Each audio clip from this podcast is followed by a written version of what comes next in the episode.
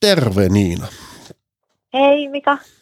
Hei, äh, kiitos, että osallistut tämä yleisön haastatteluun koronakriisin. Miten ihmiset on elänyt sen aika kriisin aikana. Mitä mä kuulin, että sinä olet asunut Espanjassa silloin.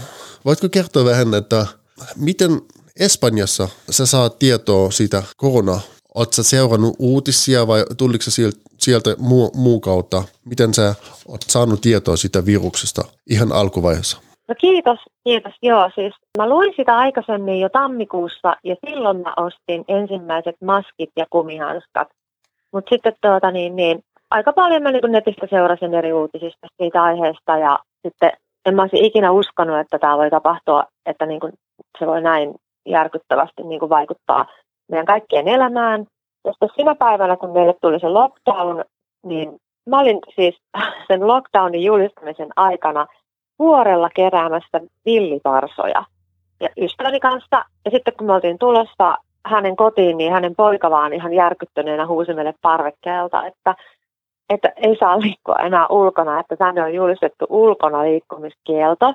Ja sitten me otettiin se ihan vitsinä, me mentiin sisälle ja sitten, sitten se poika ihan silmät pyöränä selitti, että kyllä tämä on ihan totta, että, että nyt niin kuin ei voi enää täällä normaalisti kulkea kaduilla. Ja sitten niin, niin Ui. No mä join sitten siellä ystävättärin kanssa lasin viiniä ja kävelin kotiin.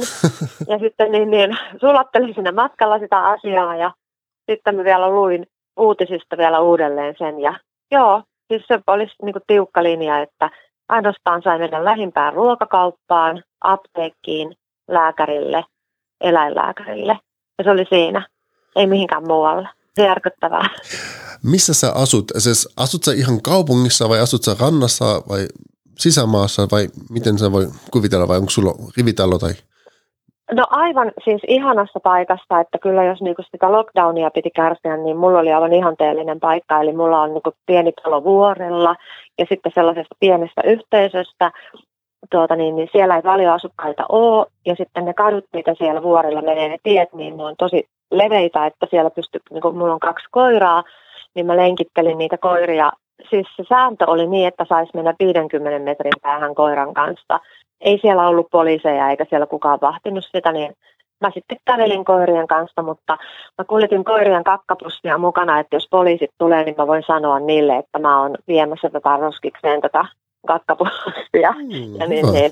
Mutta muuten, muuten siellä, siellä tuota, niin, niin, mä olin ihan yksin, mun mies oli Suomesta ja niin, niin, mulla oli mun kaksi koiraa siellä mun seurana ja elämä oli tosi, tosi yksinäistä.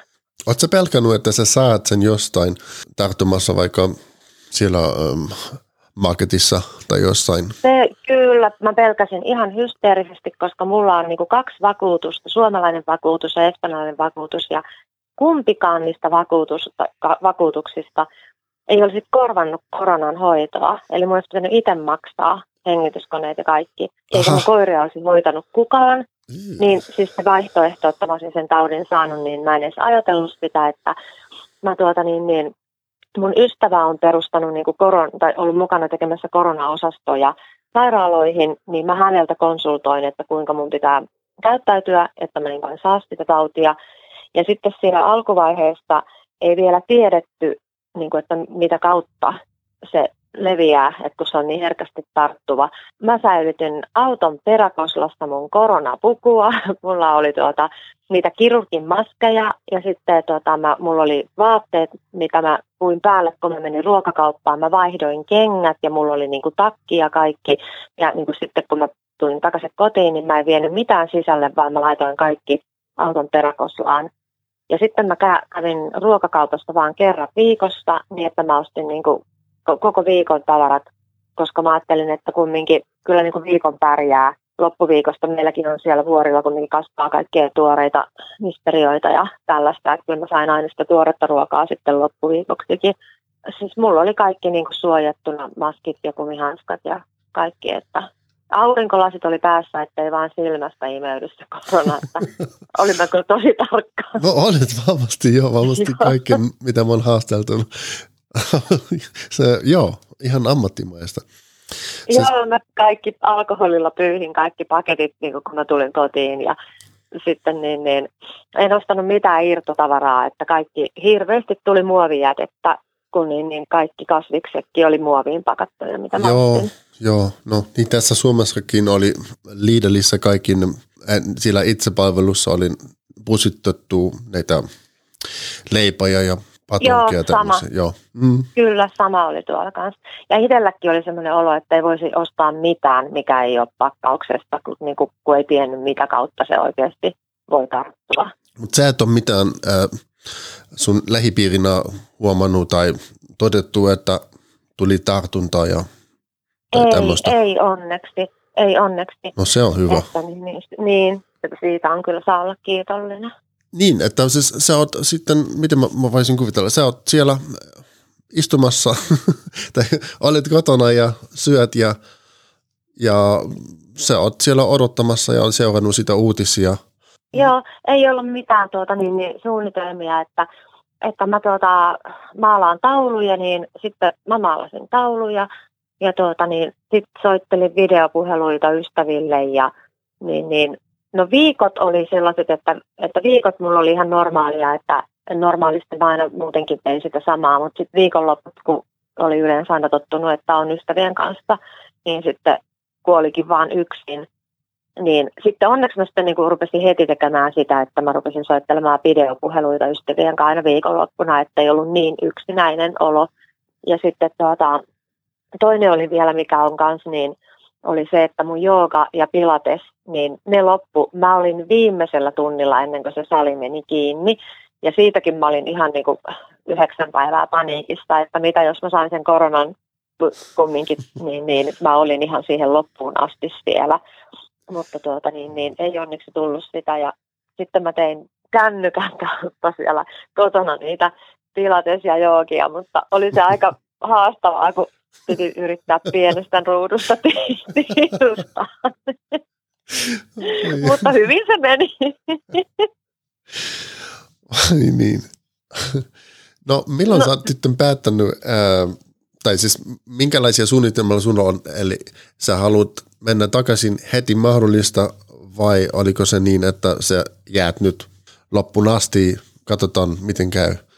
No kyllä mä niinku mietin sitä, että jos mä olisin lähtenyt evakuointilennolla takaisin tänne Suomeen ja sitten tuota, niin, niin, siellähän kehoitettiin, viranomaiset kehotti kaikkia palaamaan omaan kotiinsa. Mutta sitten tuota, mulla on kaksi koiraa, niin mä en saanut niitä enää sitten, niin kuin ne oli ne koirapaikat niistä lennoilta myyty loppuun. Ja sitten autolla olisi ollut tuota, liian vaarallista lähteä matkustamaan niin sitten mä ajattelin, että, että mä jään nyt sitten tänne ja otan niin kauan aikaa, kun tuota, tämä tilanne menee ohi. Ensin mä, mä ajattelin, että se menee jossain muutamassa viikossa, vaikka mun niin kuin lääkäriystävät sanoivat, että niin oikeasti tämä, niin kuin, tämä tulee kestämään kauan. Ja sitten mä olin vaan, että ei, kyllä se varmaan menee ihan muutamassa viikosta ohi. Ja sitten, tuota, niin, niin, sitten pääsiäisenä mä olin niin kuin romahdin, kun mä tajusin, että ei tämä lopu ikinä. Se oli ihan kauheaa. Silloin mä olin aivan, että mä haluaisin vain juoda viiniä ja itkeä. Ja sitten, sitten sen jälkeen mä ajattelin, että ei nyt pitää ryhdistäytyä. Ja oli kyllä niin kummallista elää, että ei ole mitään suunnitelmia tulevaisuudesta, että, että tuntuu, että, niin kuin, että on vaan niin kuin päivä kerrallaan.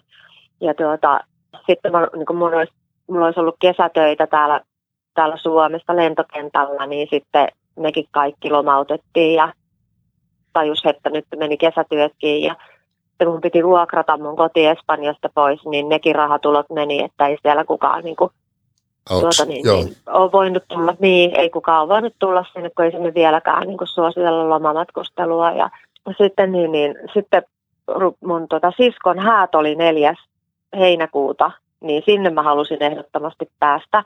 Niin sitten heti kun niin kuin ne rajat rupesivat aukeamaan ja vapautumaan, että mä katsoin, että nyt on enää, niin kuin, ettei ole enää yhtään pahaa aluetta, minkä läpi pitää matkustaa, niin sitten mä lähdin autolla ajamaan sieltä, sieltä Suomea kohti ja niin se oli myös niin aika sokeraavaa, että rajatarkastukset oli Euroopasta, niin tuntui jotenkin niin paluu johonkin ahdistavaan 70-lukuun, kun poliisit rynnäkkökivääreiden kanssa niin Espanja ja Ranskan rajalla. Ja sitten mulla oli kyllä niin kuin suurlähetystöstä printattu kaikki dokumentit, että mulla oli kaikki niin kuin paperit kunnossa, että mulla on niin kuin oikeus ajaa sieltä Espanjasta Suomeen.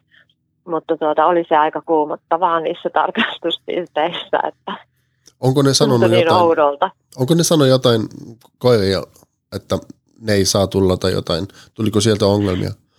Ei ollut mitään ongelmia, että mä olin ottanut kaikki paperit ja pastit, niin kuin meillä oli ko- niin kuin kaikki niin kuin meidän asiakirjat oli kunnossa, että koiratkin laitettiin, kun pitää olla tuota, toi rabiesrokote ja sitten sellainen ää, ekinokokkilääkitys, niin ne pitää olla. Niin mulla oli kaikki, kaikki kunnossa. Ja sitten, että oli kaikki paperit kunnossa, mutta oli se silti jotenkin niin ahdistavaa. Oliko ne tiet tyhjä vai oliko siellä paljon? Oli. Oli, oli. oli joo. Mm. Mä, ensimmäinen hotelli oli sillä, että me oltiin meidän koirien kanssa ainoat asukkaat siellä. Se, siellä oli kaksi työntekijää ja sitten tuota, minä ja mun koirat. Ja tuntui niin oudolta, että, että niin, niin, Eli voi olla tollasta. täyspalvelu oli tosi ystävällisiä.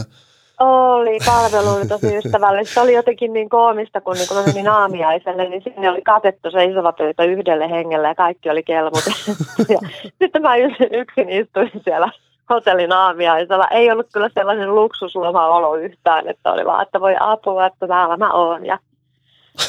Mutta sitten, tuota, niin, niin, sitten pikkuhiljaa, kun niin kuin oli Ranskassa rupesi olemaan jo sillä, että siellä ihmisiä liikkui kadulla enemmän ja sitten samoin Saksassa. Ja Espanjassahan oli maskipakko silloin, kun mä lähdin, niin sitten oli aika niin kuin shokki tulla Saksaan, kun siellä ei kaikilla ollutkaan niin kuin kaduilla maski.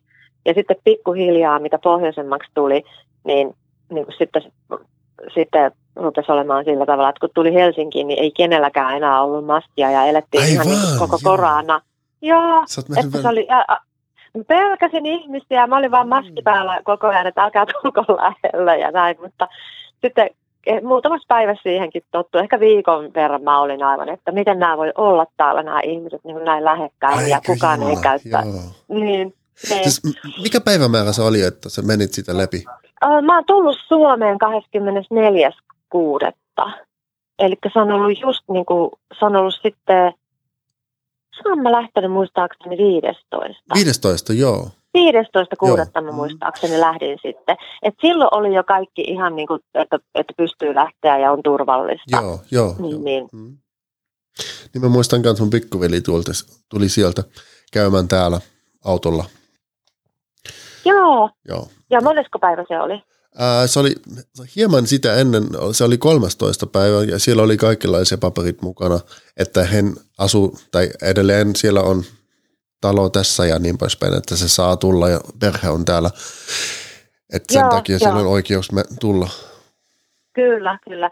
Joo, kyllä mäkin olin tiukkana, että olen Suomen kansalainen ja minulla on oikeus ajaa tästä ja niin, niin tulla, että, että kyllä, mutta kyllä ne ihmetteli siinä, varsinkin justiin siinä Espanjan ja Ranskan rajalla, niin yleensä, että miksi suomalainen nainen täällä yksin ajaa Aivan, joo. No ihan syytä on mitä, kyllä. ihm- niin, että mitä ihmettä sä teet täällä?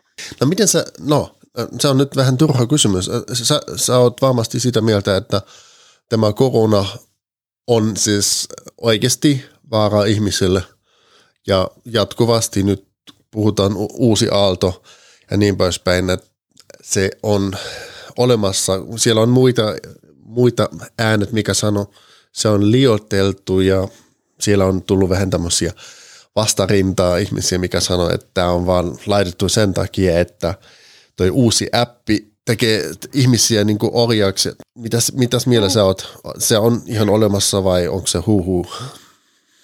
Niin, kun tuo justiin, että, että eihän sä tiedä niin kuin koskaan, että miten tämä jatkuu tästä ja niin kuin kuinka se saadaan se rokote kehitettyä ja kuka sitä roko- rokotetta uskaltaa ottaa ja näin. Mutta tuota, niin, niin, onhan siis se totta, että en missään nimessä se tautia haluaisi ja että niitä järkyttäviä jälkitauteja vielä, mitä se on aiheuttanut, niin, ja sitten kun se on niin arvaamaton, että ei tiedä kuka saa sen vakavan tuo, niin, niin, version siitä, niin kyllä mä ainakin niin kuin kauhulla odotan sitä toista aaltoa, että toivottavasti se ei tuu, mutta niin, niin, miten sen sitten pystyy estämään, että kyllä mä oon sitä mieltä, että vaan laki, että kaikkien pitää käyttää niin kuin maskia ja kumihanskoja ja sitten tuota, niin, niin kaikki vaan auki ja lisää, lisää lentoja ja ihmisille vapaa matkustus, mutta se vaan, että kaikkien pitää pitää niitä maskeja päällä ja olla, Joo. olla tarkkoja siitä. Että Saksassa, mä ainakin tykkäsin siitä, että siellä piti niin kuin kirjoittaa nimi- ja puhelinnumero joka paikkaan, vaikka vai, niin kuin kävi Starbucksissa veskistä, niin se piti tehdä, että ne tavoittaa sitten, että jos siellä on niin kuin tullut tapauksia. Niin kyllä toi mun mielestä on tosi hyvä. Että ei varmaan niin kuin kaikkien mielestä kivaa ole, että on tällaista isovelivalvousysteemiä, mutta kyllä mä ainakin haluaisin itse tietää, että jos mä oon ollut jossain sellaisessa paikassa, mistä mä oon sen voinut saada, koska en mä voisi niin kuin ikipäivänä elää sen tiedon kanssa, että mä olisin sairastuttanut mun niin kuin vanhat vanhemmat ja ne kuolisi siihen. No toisen, toisella kyselty, että jos sulla on tartunta, olisitko valmis laittaa sen siihen appiin myöskin? Jos mun mielestä se on Olen aika ahdistava, kun sä lähet kaupunkille ja jos sun ympäri 15 metri, mm, mm, mm, sitten helittää ja sä oot siellä, mm, ne tietää. Ky- kyllä mä kertoisin sen ja kyllä mä olisin valmis laittamaan siihen appiin sen. Ja sitten jos mulla olisi se tartunta, niin en mä edes menisi mihinkään kaupungille, että että kyllä mä sitten järjestäisin Aivan, niin, että, no, mä, että mä pystyisin olemaan sisällä ja mulle tuota sitten kaikki ruuat, ruuat kotiin kuljetuksella oven taakse. Joo, mm, okei. Okay. Milloin sä menet takaisin tai menet sä lähiaikoina takaisin? Odotatko vielä, kun miten se... Äh, kyllä, mä, kyllä mä odotan, että miten tämä niinku tilanne kehittyy ja sitten se, että ei sinne missä mä asun, niin ole suoria lentoja vielä. Että, ja sitten kun mulla on ne koirat, niin mä en halua mennä semmoisella lennolla, että pitäisi vaihtaa konetta. Ja sitten se, että en mä halua enää sillä autolla lähteä, että se on tosi rankkaa. Se jää tänne. Ja tuota, niin, niin että, että nyt vaan tuota, niin, niin, innolla odotan sitä, että jos tai kauhulla odotan sitä, että jos se toinen aalto tulee, niin kyllä mä toivoisin sitten, että Suomeenkin tulisi se maskipakko, että se ei sitten leviäisi varsinkin tuolla Uudellamaalla kun täällä on nyt taas tullut niitä uusia tapauksia. Että, Joo, että mä, mä olen semmoinen pro-maski-ihminen, että, että mä käytin jo silloin ennen kuin se maskipakko tuli niin koko Edelleen ajan kävijä, sitä. Joo. Ky- kyllä, ehdottomasti. Ja justiin siitä, siitä että, niin, niin, että nyt on ollut tosi ihanaa, että mä olen löytänyt semmoisen maskin, mikä on niin kuin se PPF 1 ja PPF 2 väliltä ja miellyttävä käyttää. Että nyt sitten niin kuin ennen kuin käytti sitä kirurgimaskia, niin sehän oli enemmän sillä lailla, että jos mä olisin itse ollut sairas, niin mä niin kuin suojelin muita, muita ihmisiä. Mutta sitten tuota niin, niin ja totta kai se nyt vähän suojaa itseä, mutta nyt kun mulla on kunnon maskit, niin, niin, niin sitten ei tarvitse miettiä sitäkään, että, että saako itse sen. Toivotaan, että se ei pahane tai siis lievenä tule nyt se aalto. Sitä ei tiedetä. Niin, Kuulin aamulla, niin. että se on kahdeksan kertaa äm, helpompi tarttua muille ihmisille, mutta on kaikenlaisia liikkeitä, että pitää katsoa, miten se oikeasti vaikuttaa. Totta kai Helsinki on varmasti yksi hotspot, siellä on se lentokenttä e- edelleenkin. Täällä Kyllä. maassa on vähän turvallisempi. Kyllä, se on ihan totta, että, että jos olisi vaan niin mahdollista olla jossakin eristäytyneenä jostain pienellä paikkakunnalla, missä sitä ei ole, niin sehän olisi ihan täydellistä, mutta mutta sitten tuota, pakko tehdä töitä ja niin kuin käy, käyttää julkisia, niin siinä mielessä se olisi se maskipakko noihin julkisiin liikennevälineihinkin, niin Uudellamaalla kyllä mun mielestä ihan aiheellinen. Joo, joo. Ja toivoisin, että se tulisi, varsinkin jos toinen aalto tulee, niin toivoisin, että se tulisi. Kyllä, joo. Mm. Kiitos tästä keskustelu. Oli Kiitos. tosi mielenkiintoista tarina. Taas äm, jotain erilaista, miten muut on kokenut Mä olin Kyllä. koko ajan, tai mä olin itse asiassa liikkeelle bussilla ja mä oon ajanut sitä läpi koko korona-aika. Joo, joo. Mm, mikä oli siis ihan tylsä, koska ei ollut ketään. niin, koska on niin järkyttävää, kun on se autiokaupunki. Ja sitten just niin kun mäkin kävin ruokakaupassa, niin mä en käynyt niin siinä mun lähimmästä, missä mun olisi pitänyt käydä, koska niin mä en halunnut käydä, kun siellä ei ollut sellaisia, kun mä oon tuota, niin, niin, syön pää, pääsääntöisesti kasvisruokaa, niin siellä ei ollut sellaisia niin kauramaitoja tai tällaisia, mihinkä mä oon tottunut. Niin sitten mä jouduin vielä ajamaan niin kuin vähän kauemmas ja sitten aina kun poliisit pidätti, niin sitten aina piti valehdella vielä se, että mistä asuu, niin oli se kyllä niin kuin tosi, tosi, tosi ahdistavaa. Ja muuten sitten niin kuin ei näe ketään, tai sitten jos näkee jonkun poliisien lisäksi jonkun ihmisen, niin sitten ne on niitä suojapuku päällä olevia ihmisiä, jotka spreijaa katuja, niin oli se aivan niin kuin se, että oli ihan sellainen niin kuin epätodellinen olo, että oh. onko mä jostain elokuvassa, että voiko tämä oikeasti tapahtua, mm. että täällä ei ole ketään, että tämä on ihan täysin autiota, että Joo. missään ei ole ihmisiä. Niin oli, oli just sama, sama, sama, kun mä menin Lahdesta läpi ja eh, what, missä te olette? Kyllä, missä kaikki on. Mutta nopeasti siihen sitten tottu ja niin kuin ajattelee, että tätä tämä nyt on, että ei tässä nyt auta muuta kuin vaan sopeutua ja niin kuin, niin kuin alistua tähän tilanteeseen. Joo. Mutta niin, niin sitten, sitten, niin, niin, sitten se oli jotenkin niin, tos, tosiaan kun tuli tänne Helsinkiin, niin kukaan ei enää välittänyt joka puolella vaan ihmisiä ja Joo. ihmiset tulee tosi lähelle. Ja niin, joo, joo, joo. Ja mulla oli vanhat ihmiset mukaan. Mä ajattelin, ei, ei. Mutta mä en voi sanoa mitä, vaan, vaan miksi te lähette. No, meillä ei ole nyt enää se Otto paikka. Me niin. pitää mennä kaupunkille, koska se on poistettu täällä kylällä. Sitten Joo. me pitää lähteä pitkiä matkoja. En tiedä. Joo, voi ei. Joo, siis vaarallista kyllä. Riskiryhmille se on vaarallinen. Mutta niin. jos ei ole se, jos ei kuka auttaa eikä organisoitu siihen, että vanhat ihmiset saa ruokaa tai pitäisi lähteä jonnekin tai saa apua jostain, totta kai ne pitäisi toimia sitten itse. Joo. Niin, niin. Niin ja sitten just jos on sellainen tilanne, että ei ole ketään naapuria tai sukulaista, joka auttaa, Joo. niin pakko se on sitten mennä. Että siinä mielessä mä olin, niin, niinpä. Niin.